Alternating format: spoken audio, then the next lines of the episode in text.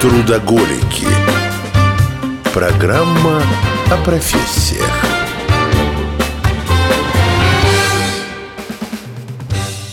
Привет. Здравствуй. Семен Чайка. Евгения Иванкина. У нас сегодня профессия HR-специалист. Это для многих будет откровением, потому что люди часто слышат HR, но нифига не понимают. Не понимают. Как, Что это? собственно, в половине случаев и я не понимаю. Удивило. Да, и вопросы сегодня будем мы задавать Гарри Мурадяну.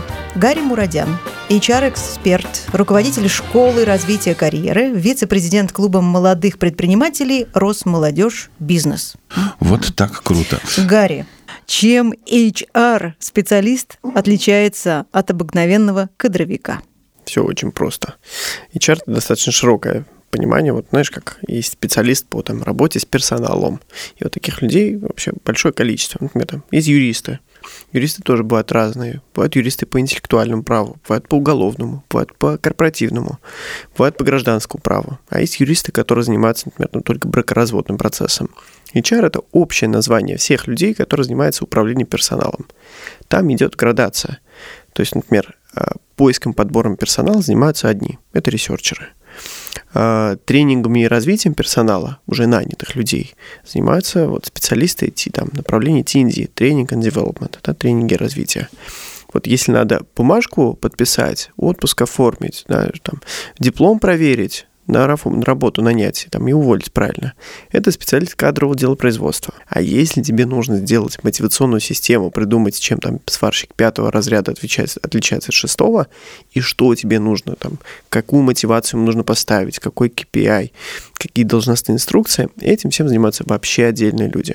Это они создают там грейды и мотивационные системы. Поэтому HR – это название всего. Вот. Функций внутри много. То есть, получается, HR-специалист должен владеть всем тем. Можно ты? На Да? «ты» всегда. Э, Что ты упомянул. Или все-таки, как у медиков, да, есть четкое разделение, никто никогда не полезет в другую работу. В целом, есть такие люди, которые занимаются всем и вся сразу. Их называют HR-генералист. Ну, по-русски пока не придумали, как перевести это слово. Вот, называется HR-генералист. Его задача делать все и сразу. Но фишка в том, что эти люди делают все и сразу, но плохо. Невозможно делать все эти функции одинаково хорошо.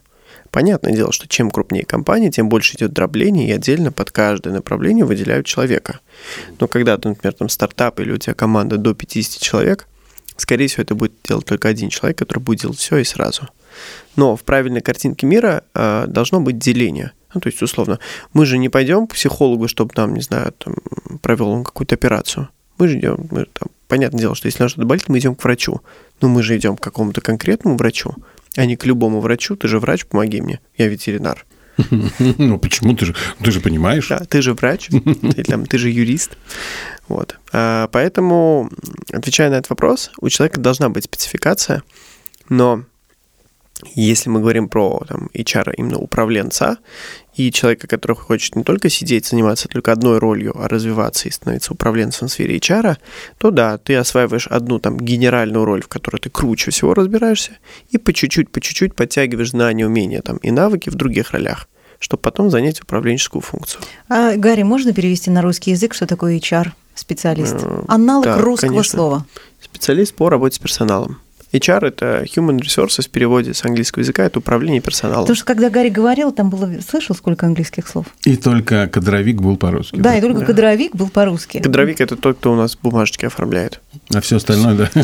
То есть я правильно понимаю, что HR-специалист это в принципе не, не, не профессия нашей страны. Она сюда была занесена. Хороший вопрос. Занимались ли у нас управлением персонала в стране вообще когда-либо? Наверное, занимались. Называли ли они как-то этими именами? Ну, наверное, нет. Просто обычно там генеральному директору либо управленцу, он, знаешь, между прочим, занимался в том числе и этим.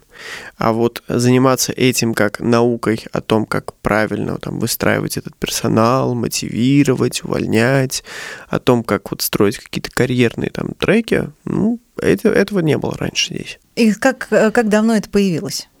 Или как недавно это появилось, наверное? Мне кажется, это, ну, то есть это, это там в, в эпоху плановой экономики у нас были там кадровики, да, специалисты там по, а, специалисты там по работе с персоналом, а вот, назовем их так, HR-специалисты появились, ну, вот, скажем так, с начала там, 90-х годов, когда О. крупные зарубежные компании приехали в Россию и показали там, скажем так, научный подход к управлению персоналом, что не просто на предприятии ты там выдаешь зарплату или там депримируешь, штрафуешь людей, а что можно, оказывается, и там и пряник может быть разный.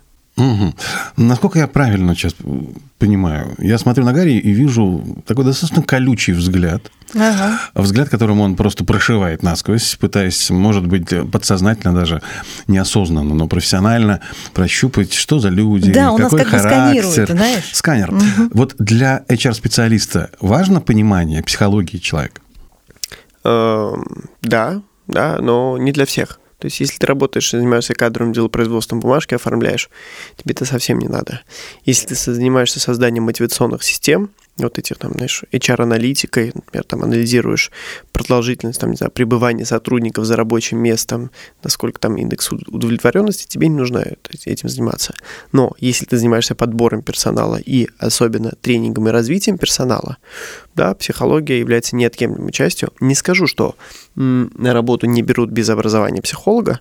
Идя на собеседование, не обязательно иметь психологическое образование, но оно будет являться существенным конкурентным преимуществом перед другими кандидатами. Хорошо, э, э, я сейчас услышал, да, сколько человеку надо находиться на рабочем месте. Допустим, была выведена некая схема, что из 8 рабочих часов, как положено, плюс час обеда, человек должен провести на рабочем месте, ну, скажем, 7 часов 30 минут. 30 минут за день, это он имеет право кофе пить, в туалет ходить, пардон, там, перекуривать и так далее.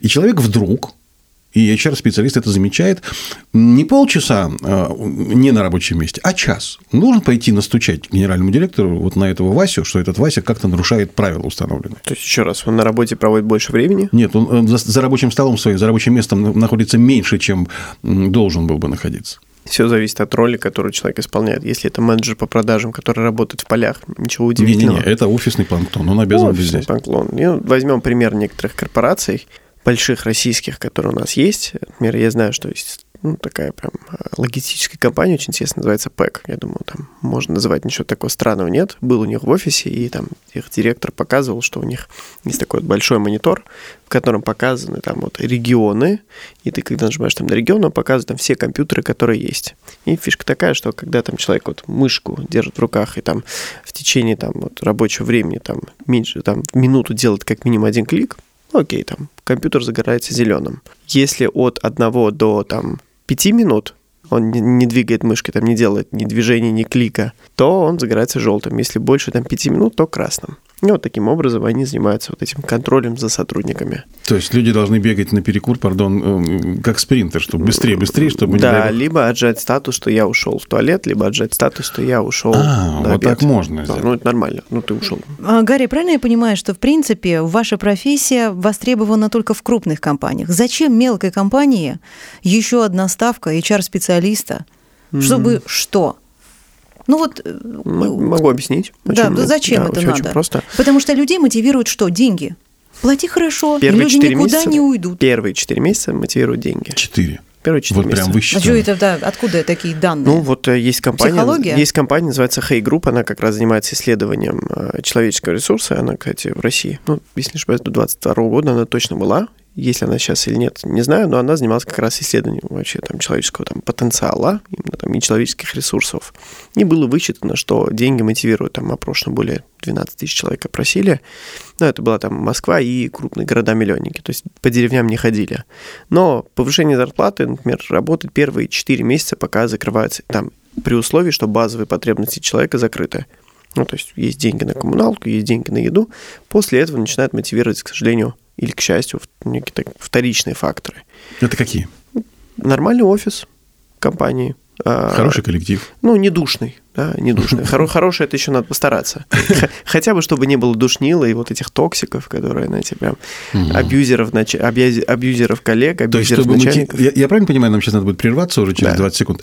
Чтобы хорошо и правильно мотивировать работника, зарплату повышать ему нужно раз в 4 месяца. А можно и вообще не повышать. Мотивируй их другим способом. и. Каким? Ну как? Ну, создавай комфортные условия для работы. И Ну, всё. у него и дома комфортно. Что ему на работу ходить? Он можно может дома и, сидеть в своем ну, комфорте. можно и из дома. Ладно, давай мы с этим, да, в этом разберемся чуть позже. А пока нам все-таки так сло- сложилось, да, тайминг он того требует, надо прерваться ненадолго. Трудоголики. Программа о профессиях. Семен Чайка. Э, Евгений Онкина. Итак, возвращаемся к HR-специалисту. У нас в гостях Гарри Мурадян, HR-эксперт, руководитель школы развития карьеры. В первой части программы я для себя тоже какие интересные вещи все-таки выхватил, хотя мне казалось, что я про HR-специалистов понимаю много, но оказалось нет. А где учат на вашу профессию? В целом, на уже сколько у нас в России, у нас 700 вузов примерно, 400 из них федеральные, это практически везде есть кафедра управления персоналом. А на где кафедра, на где? В, в ВУЗе, в ВУЗе на, практически ну, на любом. То есть ну, ты... какой факультет должен быть? Хорошо, ну, на каком-то факультете. Ну, приведу пример. Угу. Да, вот я получил первое высшее образование в МГУ на экономическом факультете, и у нас была дисциплина, управ... дисциплина управления персоналом. Просто как дисциплина была. Да, это был не да. факультет да, какой-то. Да, это была дисциплина. Дисциплина, так. А сказать, что так, что вот прям ты идешь в университет учиться на HR, такого нет. До сих пор нет. До сих пор нет. Угу. Наверное, это плохо, потому что если компания у нас больших компаний, больших корпораций в России много, и, к сожалению, мы приходим к тому, что люди берут самоучек. Ну, то есть тебе надо самому как-то вот этими доп-курсами где-то там что-то нахвататься, пойти там в высшую школу экономики, институт какой-то психоанализа, и там ты учился на инженера, пошел доучился, например, там на психолога, там про управление персоналом, что там докрутил, и стал HR. Это плохо. Такого быть не должно. Если бы был бы такой факультет, то какие бы предметы там должны были бы быть, как вы считаете? Все очень просто. Первая история, ну, обязательно должна быть психология, потому что нужно разбираться в людях. Второе, скажем так, должна быть дисциплина про привлечение и удержание персонала как его подбирать, как его переманивать. Обязательно должна быть дисциплина про ведение переговоров. Я Потом... просто не, я не, я могу, извините, я не могу представить, чтобы был бы учебник о том, как переманивать персонал. О. Как это, как, что там должно быть написано? Какие ты слова говоришь, money, да? Money, money. money, money, И все, и больше ничего не надо. Это, как мне думается? Это, это целое искусство до того, как заниматься предпринимательством. Собственно, я сейчас предприниматель три года, и у меня вот три направления, три бизнеса в сфере HR. До этого я 8 лет работал в международном HR-консалтинге и занимался, вот, вы знаете такой сайт есть Headhunter? Uh-huh. А вот есть такая профессия Headhunter. Вот, собственно, я вот 8 лет работал Headhunter и переманивал этих людей. А что вы им говорите? У. Ну, хоть раскройте чуть-чуть секрет, мне интересно. Это, слушайте, О, дорогая, что вы знала бы ты, как хорошо у нас. И, и главное, действительно, правду вы говорите или вы юлите, а лжете? Славянские женщины, они верят кавказским мужчинам, поэтому mm. если он, глядя в глаза... Ну, если Гарри Мурадян мне доскажет, да, наверное, я поверю. если он, глядя в глаза, тебе скажет, дорогая, знала бы ты, куда я тебя приглашаю. Да. Так. Если мы говорим, да, позиции бывают разные, бывают позиции ликвидные, бывают не очень. То есть есть история, когда тебе не надо продавать эту позицию кандидату, потому что они так классные, человек так сам придет. А бывает история, когда да, это не самая перспективная работенка, и тебе надо постараться и продать ему эту вакансию. Вот. Там, конечно, навыки продаж сильно важны, но все зависит, там, в частности, от, там, от случая. Могу привести банальный пример. У меня был э, значит, я работал в одной крупной компании международной, к сожалению, там пока не могу назвать, да, какие. Не надо, да. Да, угу. работал в одной крупной международной компании, к нам пришел клиент, зарубежный банк, со словами «у нас в России закрывается банк, и нам нужно найти человека, кто может закрыть банк». Ну, то есть на тебя сваливается не задача «подбери человека», а тебя сваливается, сваливается задача «нужно закрыть банк». Ну, ты сидишь, анализируешь там практику и понимаешь, что банк может закрыть двумя способами. Либо продать, либо вернуть лицензию Банку России. И там, и там должен быть управленец, кто может это сделать. Ну, Кризисный управленец, так ну, называется. Генеральный директор. Генеральный, Кризисный. Да. Угу. Это, это не кризис, это стандартная процедура, на самом а, деле. да, серьезно? Ну, про, да, закрыть банк – стандартная процедура. Сложная, но стандартная. Я проанализировал все банки, которые закрылись за последние 15 лет, и понял, что есть 11 человек, которые могут это сделать. Качественно, хорошо. Угу. Пришел с докладом, двое были в России, оба отправили меня куда подальше, с лами. Ну, то есть, один из них ушел на пенсию, один из них открыл свою сеть фитнес-клубов. Да, у нас там был скажу честно, это там звучит в стиле Джеймса Бонда. У нас там был чемодан денег, который мы готовы были отдать за то, что человек согласится и подпишет контракт. То есть деньги его уже не интересовали, ни ну, одного, ни э, другого. Ребята обеспечены, они получают по 80, там, 85 миллионов рублей в год. Ну, то есть зарплату. Они, им, им, им деньги не основной фактор, амбиции, больше эго. Угу. Ну ладно, окей, двое оказались там, трое в Европе и шестеро там в Азии оказались, в Сингапуре. Ну, в Сингапуре у нас банковский хаб такой азиатский, угу. большой.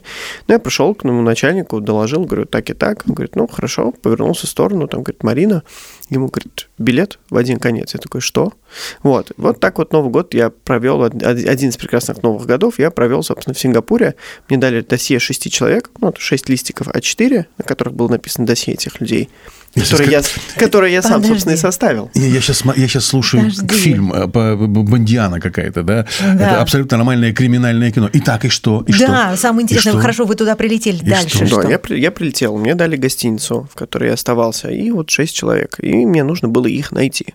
Дальше, используя там социальную инженерию, используя там социальные сети, используя там знакомые, используя там обычные телефонные звонки.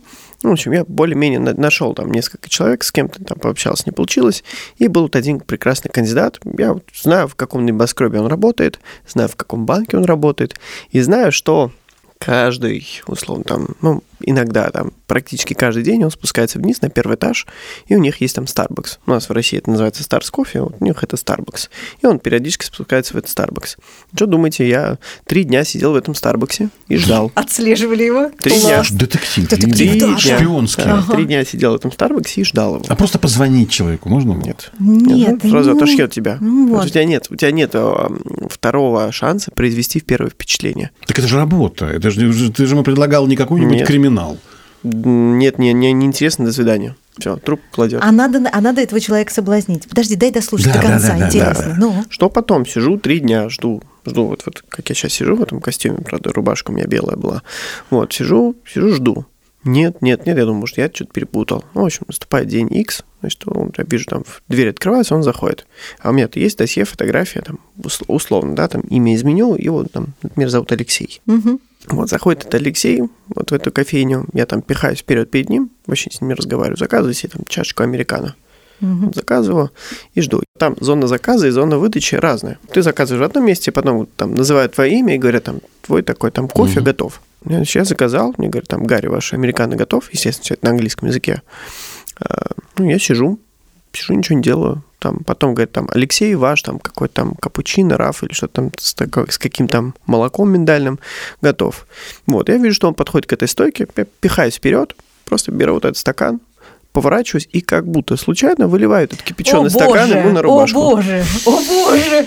Шпионское Так, кино. нет, там его. так обычно знакомиться или Просто- как-то. Потрясающе. Так, дальше говори. Просто выливаю его на это, он начинает кричать, естественно, начинает ругаться не очень приятными словами, ну, потому что, По-русски извините, или по-английски? Ну, пока, пока, по- пока по-английски. Э, Пока по-английски он начинает кричать, я такой, ой, сори, сори. Ну, то есть, извините, да, с английского языка, ну, мне так неловко. Я беру эти салфетки, там ему к, к обжигающему, знаете, там уже Мгм. сорочка, во-первых, она стала грязной кофейной, второе, горячо. Попробуйте кипяченый американо на рубашку вылить. Вот, я ему там салфетки делал, и для привлечения внимания, собственно, для триггера случайно, как будто случайно, говорю одно там русское нецензурное слово на букву «Б». Понятно. Как будто, знаете, как, как проговорился. Когда я это сказал, у него так невероятно, он так посмотрел на меня, и у него так странно потупился взгляд, он говорит, говорит вообще-то я по-русски понимаю. Я такой, «А, извините, вы, оказывается, и по-русски понимаете, мне так неловко. Вы такой так- грязный и понимаете по-русски? мне так неловко, извините, пожалуйста, да, по-человечески некомфортно. Давайте сделаем так, я хочу загладить свою вину. Дайте, пожалуйста, свою визитку, я к вам отправлю курьера, он заберет ваш костюм на химчистку, и давайте договоримся, что, все, что там, на этой неделе я вас угощу чашечкой кофе. Только в этот раз обещаю на вас его не выливать. Он так засмеялся, хмуро посмотрел, визитку протянул. Ну а потом на этой, на этой чашечке кофе, которая была уже вторая, ну, случайно. Ты пожаловался, что вот ищу человека, Случайно. найти не могу. Нет, нет, нет. Случайно оказалось, что я тот самый хедхантер, а он тот самый кандидат. Он Так, берет отпуск, отпуск за свой счет, дней на 20, прилетает из Сингапура в Россию, из одного зарубежного банка, там, за рубежом, их представитель там, по Восточной Европе прилетает к нам в офис, и они первый раз анонимно у нас встречаются в офисе в стеклянном кабинете, знакомятся друг с другом. А продолжение этой замечательной истории мы ну узнаем. есть же еще парочку секунд. Нет, да. Ну, уже, же, уже нет, иначе мы будем все скомкать. А я хочу этот детектив дослушать до конца. Нам надо прерваться.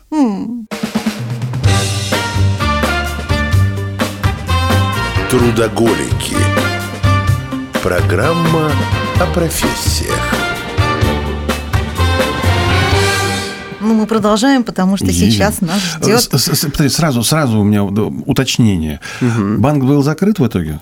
А, Кандидата взяли, он получил, он уволился из того банка, приехал в Россию обратно, получил свой чемодан денежек в начале. Он сделал работу. Полтора года, и банк закрыл, потом летел обратно. Хорошо. И второй вопрос, который меня... Да, Ты конечно. признался ему, в конце концов, что кофе на него разлил не случайно? Да, конечно, он все понял. Он все понял. Просто сейчас это все в эфире прозвучит, кто знает, может быть, ты не предупреждал его? Может, он услышит и узнает себя, ему будет от этого приятно, но суть в том, что а, когда ты общаешься с топ-менеджерами прям вот таких, и ты прям хантишь его, скажу так, а, нам заплатили за него, я сейчас скажу в долларах, и ну, не удивляйтесь, 800 тысяч долларов.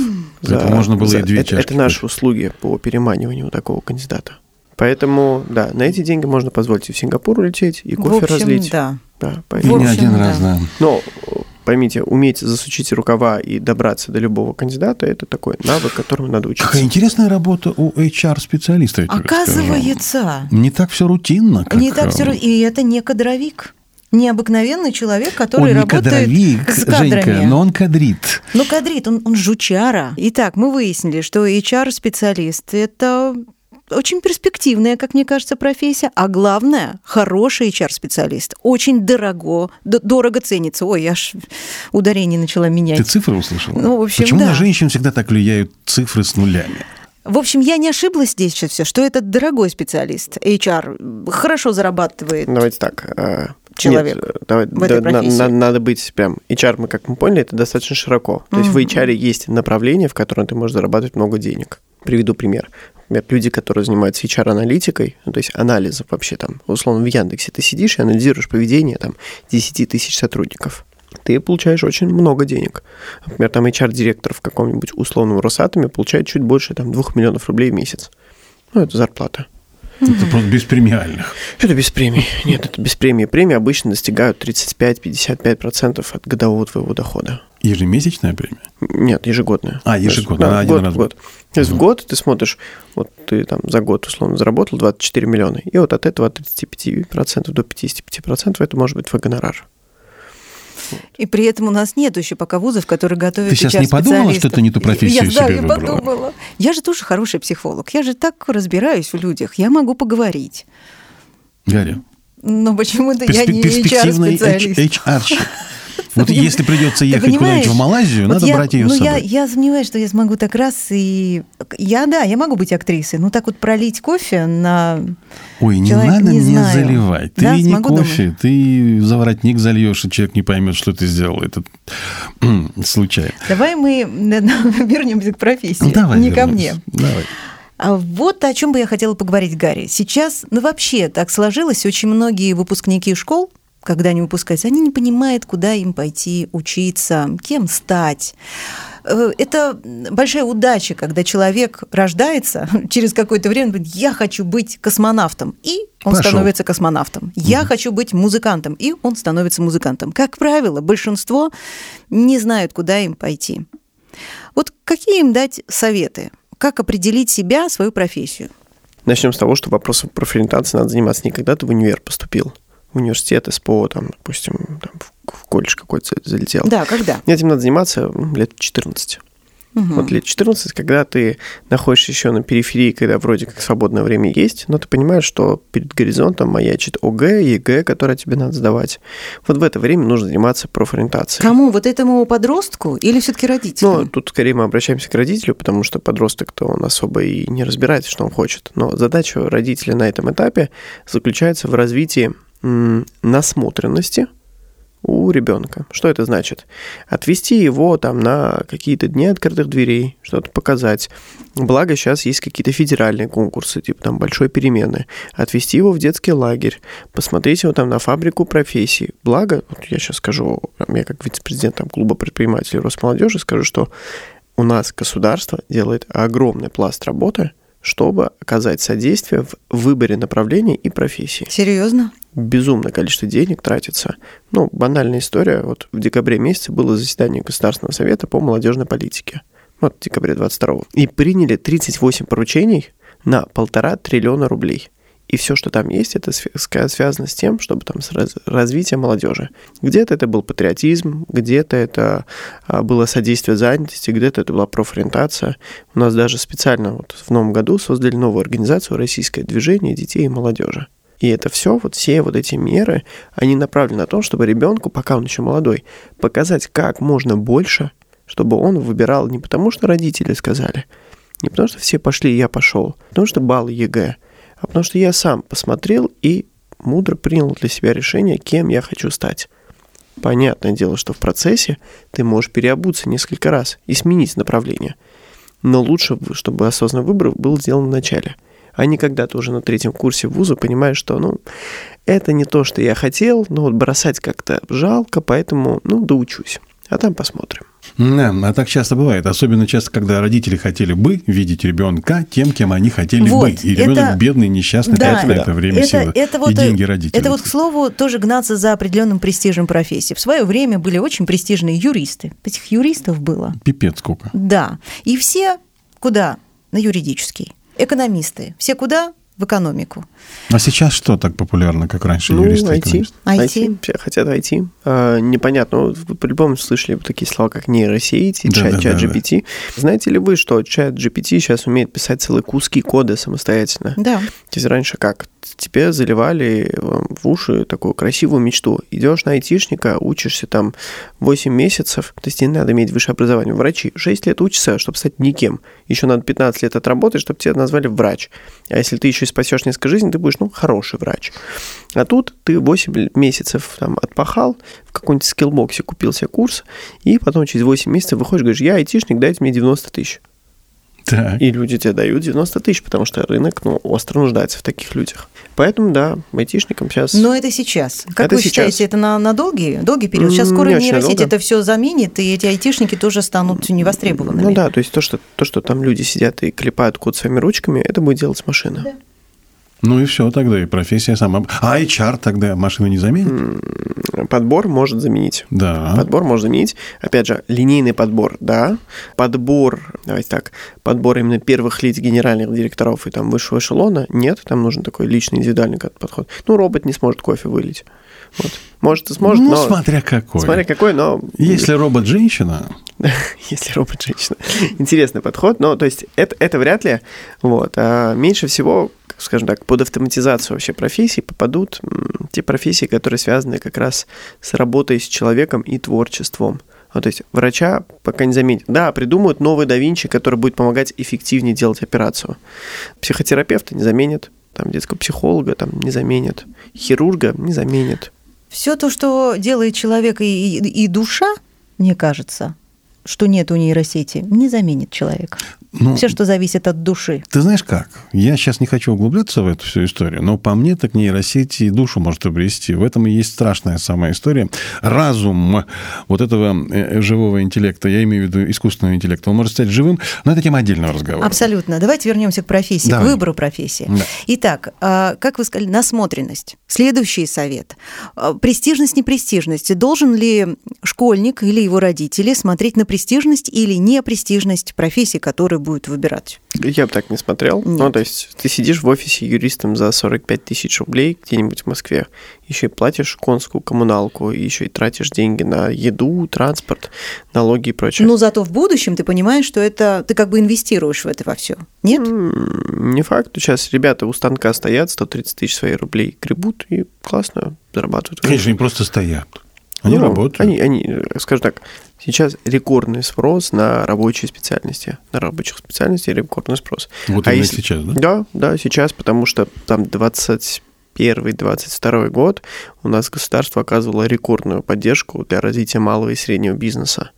И как итог, у нас появилось огромное количество производственных предприятий на территории страны, и рабочих рук стало не хватать. Это, знаете, как грантов, субсидий, мер господдержки, знаний раздали, люди понаоткрывали бизнесы.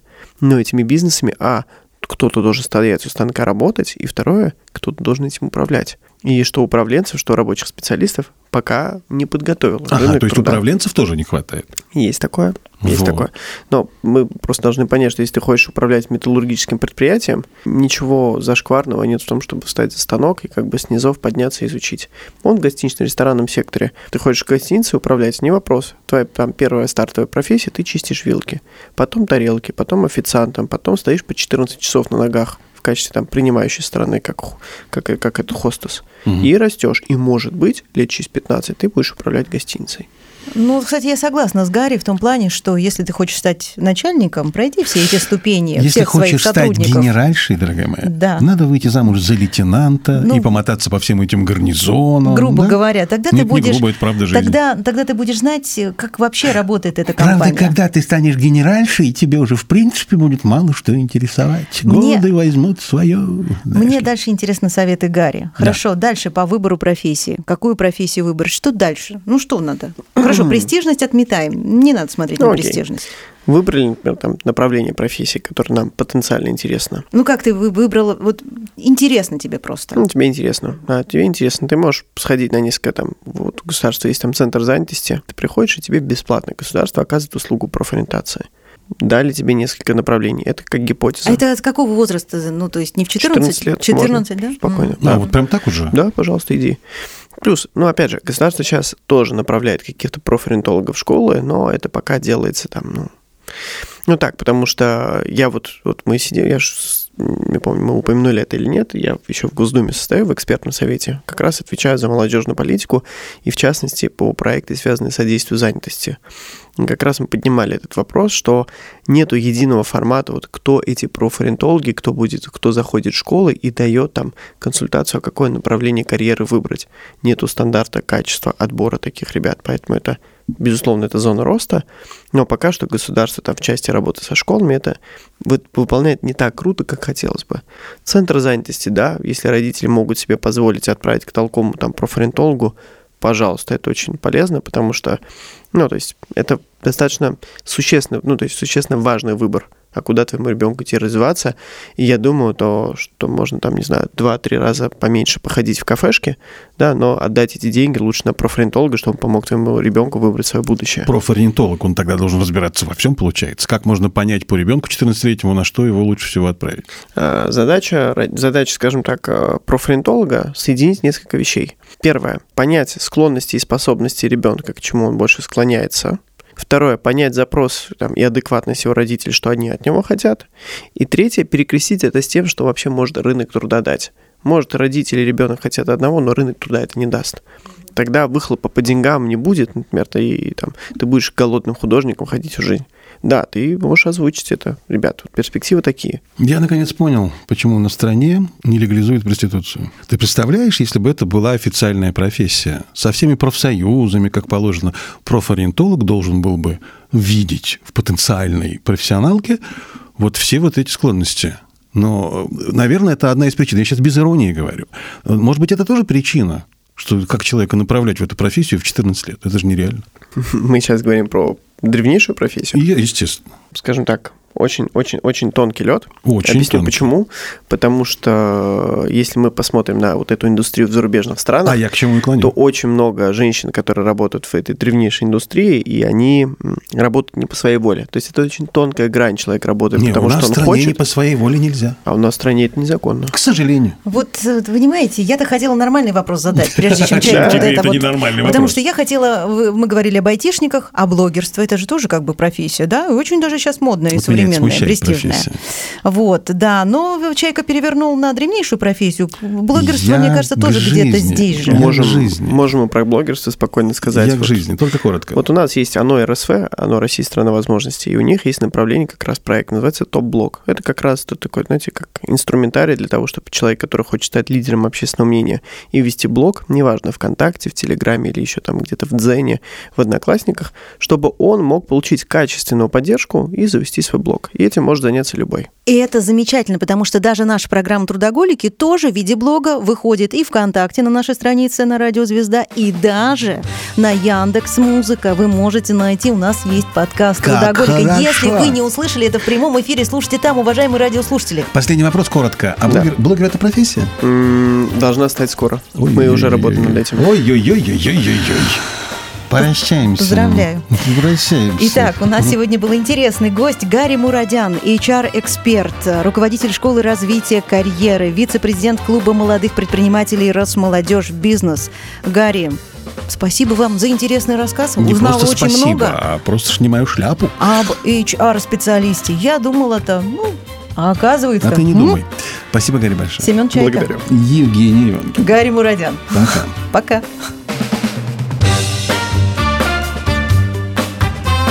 Трудоголики.